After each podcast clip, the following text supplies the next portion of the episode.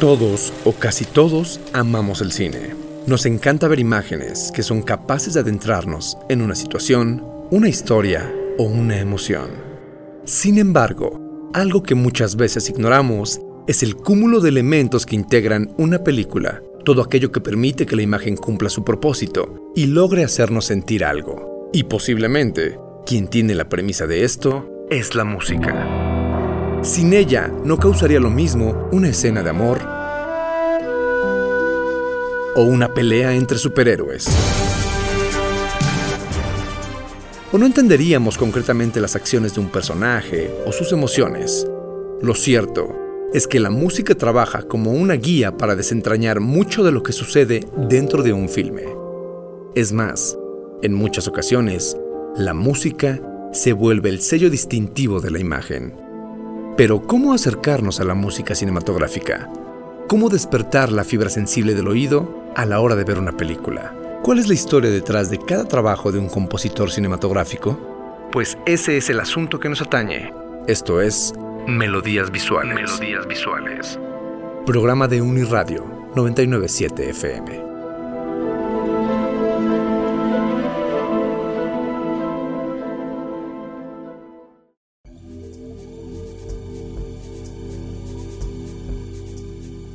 Las sagas cinematográficas han regalado partituras memorables, y algunos compositores incluso han logrado que la música sea posiblemente el máximo sello identitario de las películas.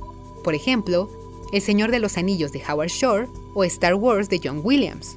Ambos trabajos son muestras de tanta genialidad y tanta complejidad que realizar un análisis de cada uno de ellos, que tendrá que hacerse en su momento, nos llevaría varios episodios, porque guardan en sí mismos universos enteros. Sin embargo, hay una saga más que vale la pena mencionar. Ha marcado generaciones y pese a que a lo largo de ocho películas que abarcó, contó con cuatro compositores distintos, el ya mencionado John Williams fue quien inauguró la entrega musical y regaló una de las piezas cinematográficas más famosas del siglo XXI, que analizaremos el día de hoy, Harry Potter. Soy Arlette Peña, bienvenidos a un nuevo episodio de Melodías Visuales. La mayoría estamos familiarizados con la historia del niño que vivió, Harry Potter, y sus aventuras al lado de sus amigos Ron y Hermione para acabar con el Señor Oscuro, Voldemort. No hace falta profundizar respecto al argumento de la saga, Así que vayamos directamente a charlar acerca del compositor de la noche y su trabajo para las cintas. John Williams es probablemente el compositor cinematográfico más famoso, y no es un reconocimiento fortuito, porque ha sido el genio detrás de partituras como E.T. el extraterrestre, Superman, Indiana Jones, Jurassic Park, la saga ya mencionada de Star Wars, la lista de Schindler, Memorias de una geisha, Tiburón, entre muchas, muchas otras. Ha contado con 52 nominaciones al Oscar, es la persona más nominada en la historia de los premios de la Academia, después de Walt Disney. Imaginen el calibre del compositor, quien por cierto es estadounidense. De esas nominaciones ganó 5 estatuillas doradas, también posee 4 globos de oro, 7 BAFTAs, 23 Grammys y los premios siguen y siguen. Williams, me parece, es de esos compositores que tienen a los amantes de la música incidental de cine divididos. Por un lado están los que adoran su trabajo y pueden pasar discutiendo horas acerca de él. Y por el otro están los cansados de él por tener tanto protagonismo, y aunque le dan sus méritos, prefieren voltear a ver a otros compositores. Puedo entender ambas partes, y mi posición es la siguiente. Sí, hay que conocer más allá de Williams porque música de cine hay mucha, muchísima, al igual que varios genios además de él. Pero también entiendo el fanatismo, ni cómo dejar a un lado a una figura que ha logrado trascender la pantalla en bastantes ocasiones y se ha incrustado en la cultura popular de una manera tan admirable y respetable. Y también es imposible no darle méritos cuando en los 70 marcó de nuevo la entrada del sinfonismo en el cine. ¿A qué me refiero con esto? ¿Recuerdan el episodio de nuestro programa, donde se trató a Ennio Morricone y el Spaghetti Western? En él mencioné que Morricone cambió la forma de hacer música de cine al incorporar instrumentos diferentes a los que integran una orquesta clásica o sonidos de objetos cotidianos. A partir de Ennio, la línea de composición de la época, es decir, a raíz de 1964, se alejó del sinfonismo clásico que marcaron compositores décadas antes, como Max Steiner, que ya vimos en Casablanca, Alfred Newman, que en algún momento abarcaremos, y otros más. Después, recién entrados los 70s, llega Wendy Carlos con los sintetizadores, de la que ya hablamos un poco en la naranja mecánica, e inaugura el auge de la composición electrónica. Pero de repente, a la mitad de la década llegó John Williams con las partituras de Tiburón, Star Wars Episodio 4 o Encuentros cercanos del tercer tipo, que marcaron el regreso de la composición sinfónica, que hoy en día sigue utilizando la mayoría de los compositores de música incidental cinematográfica. Ahora, antes de entrar de lleno a nuestra materia del día, quisiera regresar un momento a la composición sinfónica porque nos va a servir de introducción para hablar de la partitura de Harry Potter. Cuando Max Steiner, durante la década de los 30, compone las grandes muestras del sinfonismo clásico estadounidense, introduce en el cine una forma de hacer música de acuerdo a la escuela que le dejó la música docta, especialmente la corriente romanticista, pues de Wagner, uno de los principales exponentes del periodo, sacó el uso de los leitmotivs, o de Tchaikovsky y su maestro Gustav Mahler, sacó la emotividad exacerbada, Menciono esto porque el romanticismo puede darnos pauta a buena parte del trabajo de John Williams.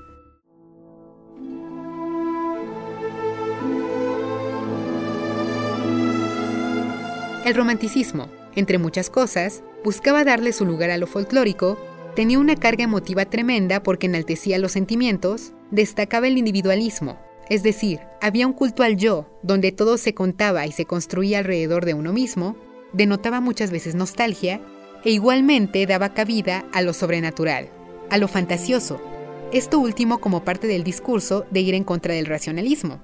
Pero esa es otra historia. El chiste es que estas características del romanticismo sirven para representar el carácter del sinfonismo estadounidense en el cine, al cual pertenece John Williams y queda como anillo al dedo para estudiar la partitura de Harry Potter. Después de este preámbulo, Vayamos a la historia de cómo es que Williams llegó a ser el comisionado para hacer la música de Harry Potter y el proceso de composición. En 1997 se publicó en Reino Unido Harry Potter y la Piedra Filosofal, y al año siguiente llegó el libro a Estados Unidos. Fue un rotundo y masivo éxito. La primera entrega de la saga tuvo un impacto y aceptación de la gente tan grande que ni la propia J.K. Rowling, la autora de la obra, podía creer. Y como era de esperarse, de inmediato nació el interés de varias casas productoras cinematográficas en llevar la historia de Harry Potter a la gran pantalla. En 1999, Warner Bros. compró los derechos y la gran travesía de lo que se convirtió en una franquicia millonaria inició. La película se estrenó en 2001. Dos de las decisiones más grandes que tomaron los estudios Warner fue elegir quién se iba a encargar de la dirección y quién de la música, aunque al final una decisión llevó a la otra.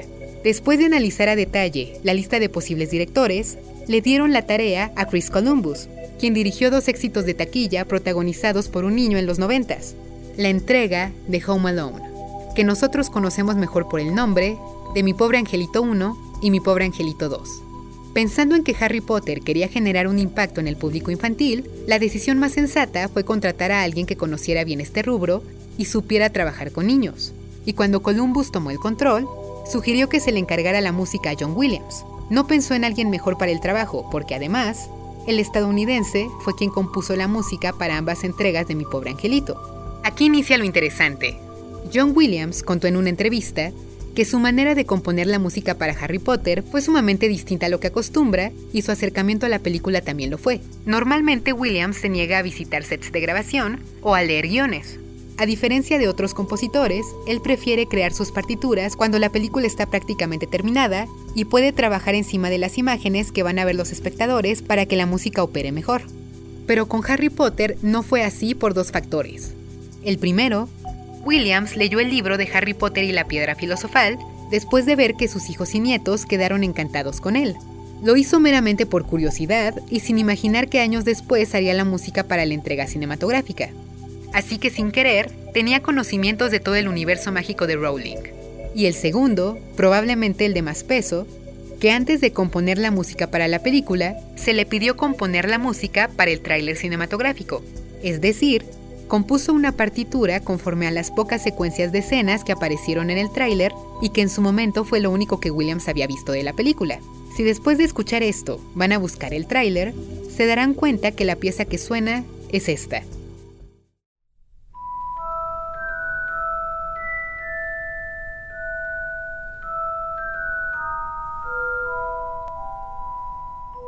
El tema más famoso de la saga y que Williams nombró Hedwig's Theme.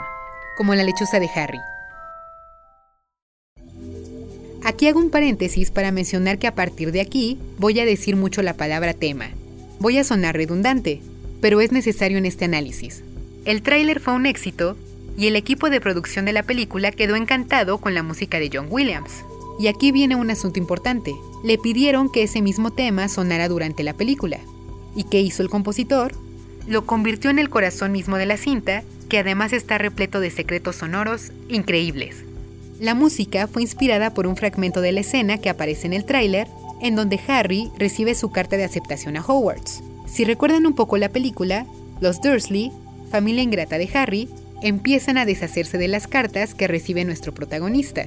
Pero en algún momento llegan en montones de parte de muchas lechuzas y la sala de la casa se inunda de ellas. Ese fragmento de imagen inspiró Hedwig's Theme, y esta idea de vuelo y aves sostiene una parte de este tema.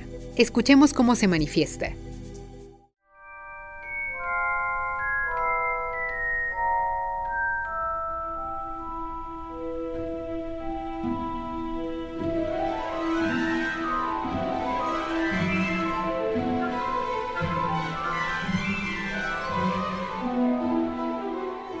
Esas cuerdas logran simular un vuelo, la ligereza del aire, incluso el aleteo de las lechuzas.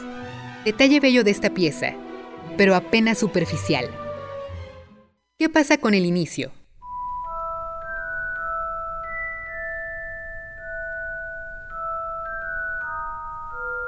Lo que escuchamos es un instrumento llamado celesta, una especie de piano que tiene esta cualidad de sonar fantasioso y utilizado aquí nos está indicando que la película va a estar repleta de magia.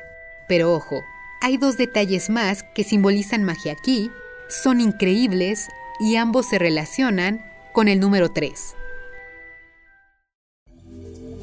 El número 3 a lo largo de bastantes siglos ha tenido una connotación relacionada con la brujería o lo relacionado con el diablo.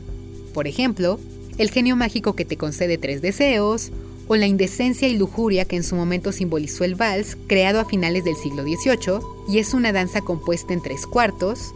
Es más, el simple número duplicado se transforma en el 6, el número de Satanás. Noten qué genialidad la de Williams. Percatémonos de en qué compás está compuesto su tema. Está en tres cuartos. Es una especie de danza. 1, 2, 3, 1, 2, 3, 1, 2, 3, 1, 2, 3, 1, 2, 3, 1, 2, 3. Y no solo eso, quiero que pongan atención a este cambio que tiene la música.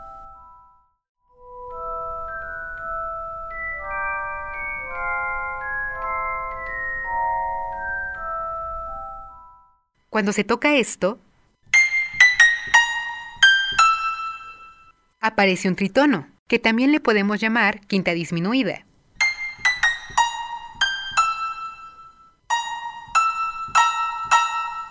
Este si bemol es el tritono de la nota mi. Y la pieza de Williams está compuesta en la tonalidad de mi menor. Y anteriormente se creía que el tritono era el intervalo del diablo, el diablo en la música. Explico brevemente esta creencia. Durante la Edad Media, la música era utilizada para adorar a Dios y tenía que sonar armoniosa, agradable al oído. ¿Qué pasa cuando suena un tritono? Suena disonante, siniestro, y ese efecto llevó a la gente a pensar que el diablo se manifestaba en él. Fue prohibido tocarlo o utilizarlo al componer.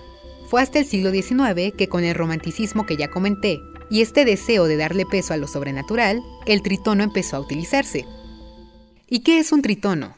Si es que aún tienen la duda. Muy fácil. Pensemos en cualquier nota. Por ejemplo, el si bemol que tocamos en Hedwig's Theme. Mi tritono será la nota que está a tres tonos de distancia de ese si bemol. Do es mi primer tono. Re mi segundo tono. Y mi mi tercer tono. Es decir, mi es el tritono de si bemol, que es lo mismo que decir que si bemol es el tritono de mi.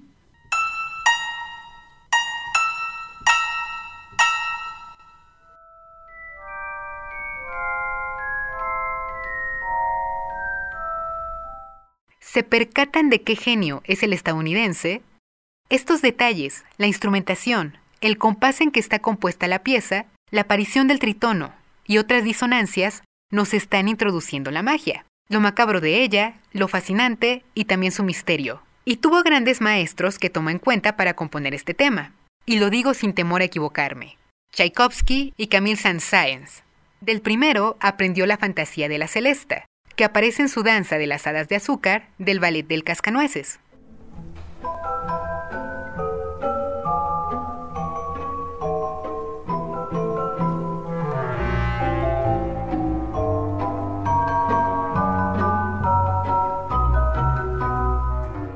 Y de Sainz aprendió el uso del tritono y en general la creación de una danza mágica. Mejor ejemplo que la danza macabra del francés, imposible.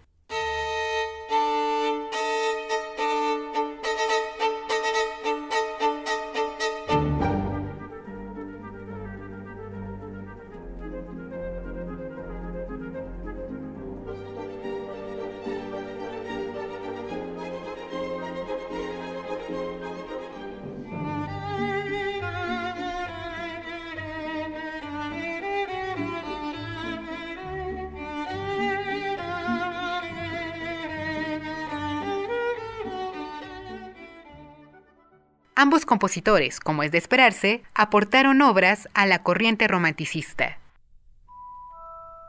Si interpretamos la idea general de lo que puede simbolizar Hedwig's Theme, tomando en cuenta todo lo que ya comenté de la pieza, es maravilloso. Nos remite a la magia, que finalmente es quien sostiene toda la saga, pero nos da todos sus matices. Es grandiosa, es sorprendente, pero también es oscura, misteriosa, tenebrosa. Y no solo eso, nos está presentando a los mensajeros, quienes se encargan de darle la buena noticia a los elegidos de que van a poder ser partícipes del mundo de la magia. Las lechuzas, las que mandan las cartas de aceptación a Hogwarts. Y finalmente, para Harry son ellas quienes le enseñan por primera vez la existencia de la magia. Es simplemente genial. Hedwig's Theme es la obra maestra de la partitura, y de ella se desprenden los temas que refieren a la magia,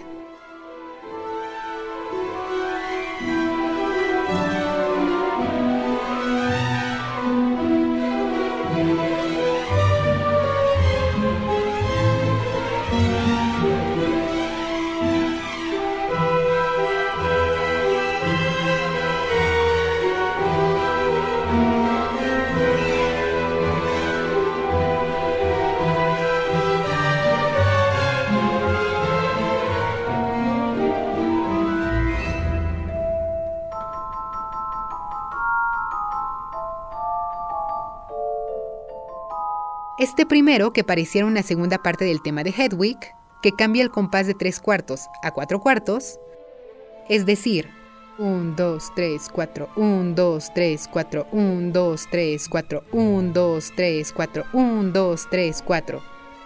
Y podemos interpretar como el lado juguetón o divertido de la hechicería, y tiene que haberlo porque es una película para niños,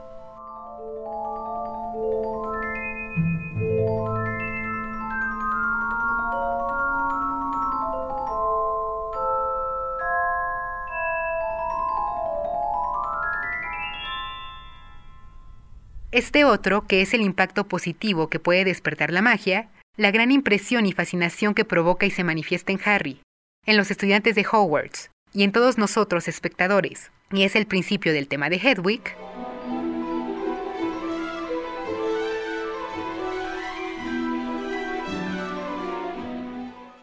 y este último, que representa la magia provocando miedo, inquietud o misterio, y es justo el fragmento donde aparece el tritono que comenté previamente.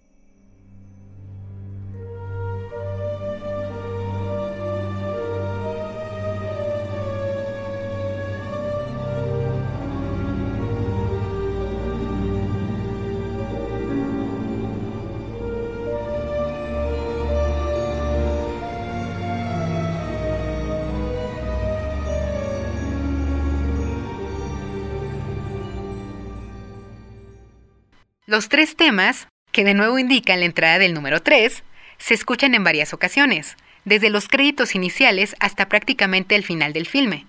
Pero escuchemos qué otros temas aparecen y tienen peso dentro de la película.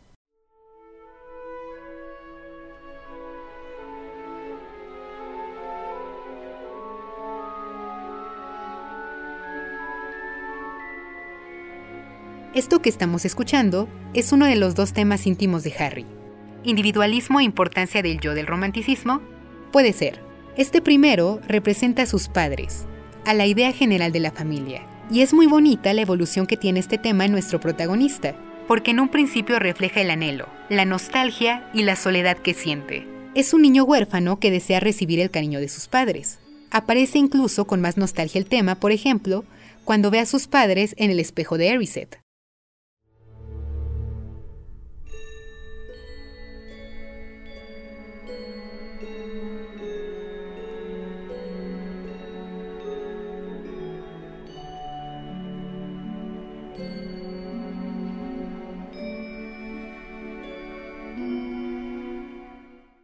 Pero conforme avanza la cinta, la idea de la familia en Harry se transforma, y después suena cuando está con Hermione y Ron, o con Hagrid.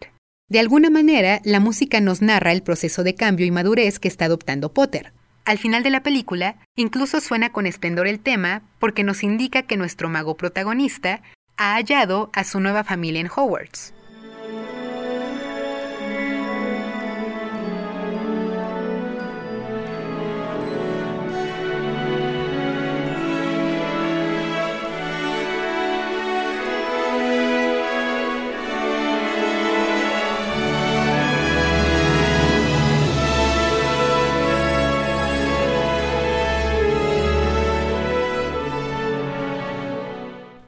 Ahora escuchemos el segundo tema íntimo del mago, el relacionado con Hogwarts, con sus amigos y la transición que tiene de sentirse solo e incomprendido en el mundo muggle, sin magia, a hallar pertenencia y satisfacción en la vida que tiene como estudiante de magia.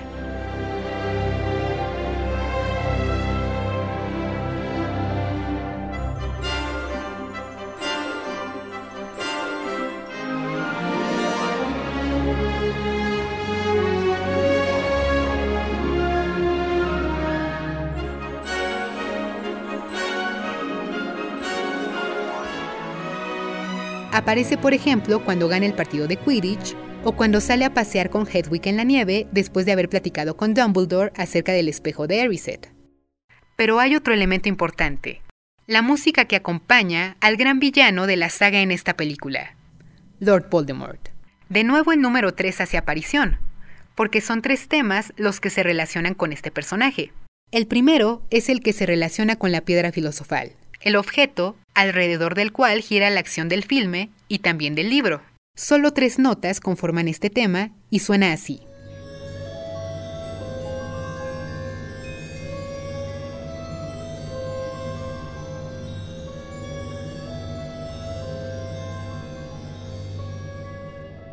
Estas tres notas y la instrumentación elegida por Williams es brillante, porque nos describen la obsesión de Voldemort por tener el objeto que le va a permitir recuperar su poder. Hay un elemento oscuro que rodea la piedra filosofal, y es precisamente construido así pensando en el villano de la película,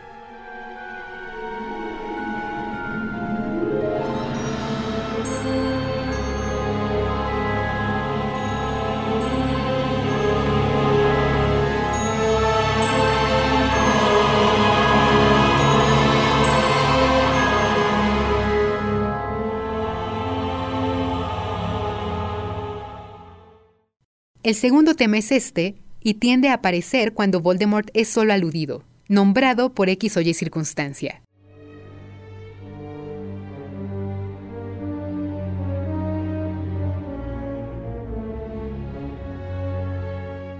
Y el último suena así, y es el tema de acción del personaje,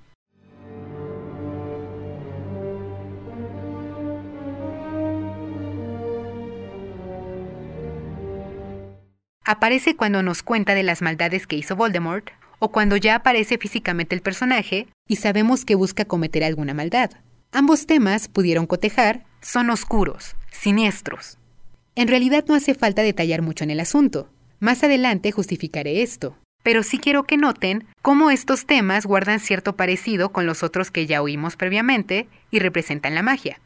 Pongo este segundo tema seguido de dos de la magia.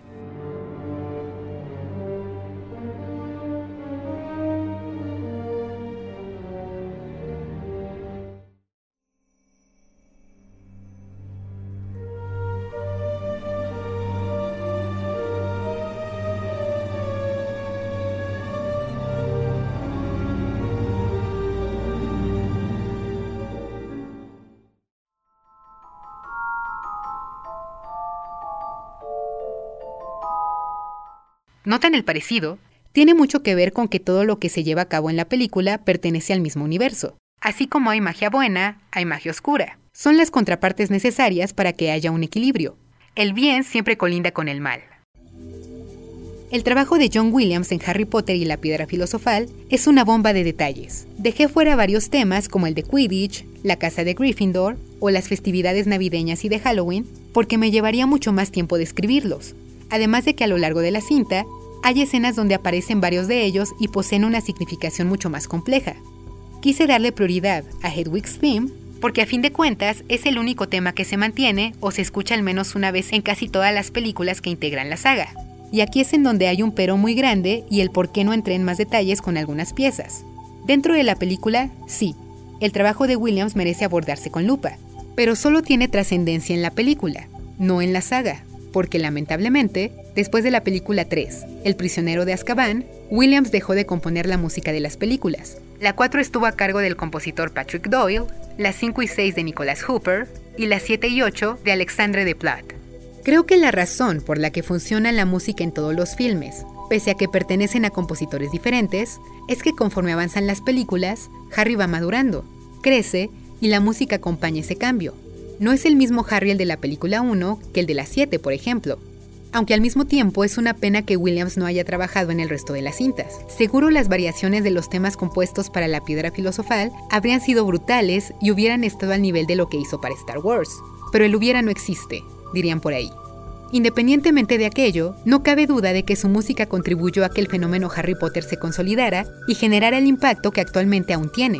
Tanto así que pueden tararear la melodía de Hedwig's Theme y la mayoría de la gente, inconscientemente, viajará al universo de la magia e identificará de inmediato a qué película pertenece. Sí, definitivamente John Williams es un genio y por algo tiene su lugar de relevancia dentro del gremio de la profesión. Esto es todo por hoy. Nos escuchamos pronto en otra entrega de Melodías Visuales.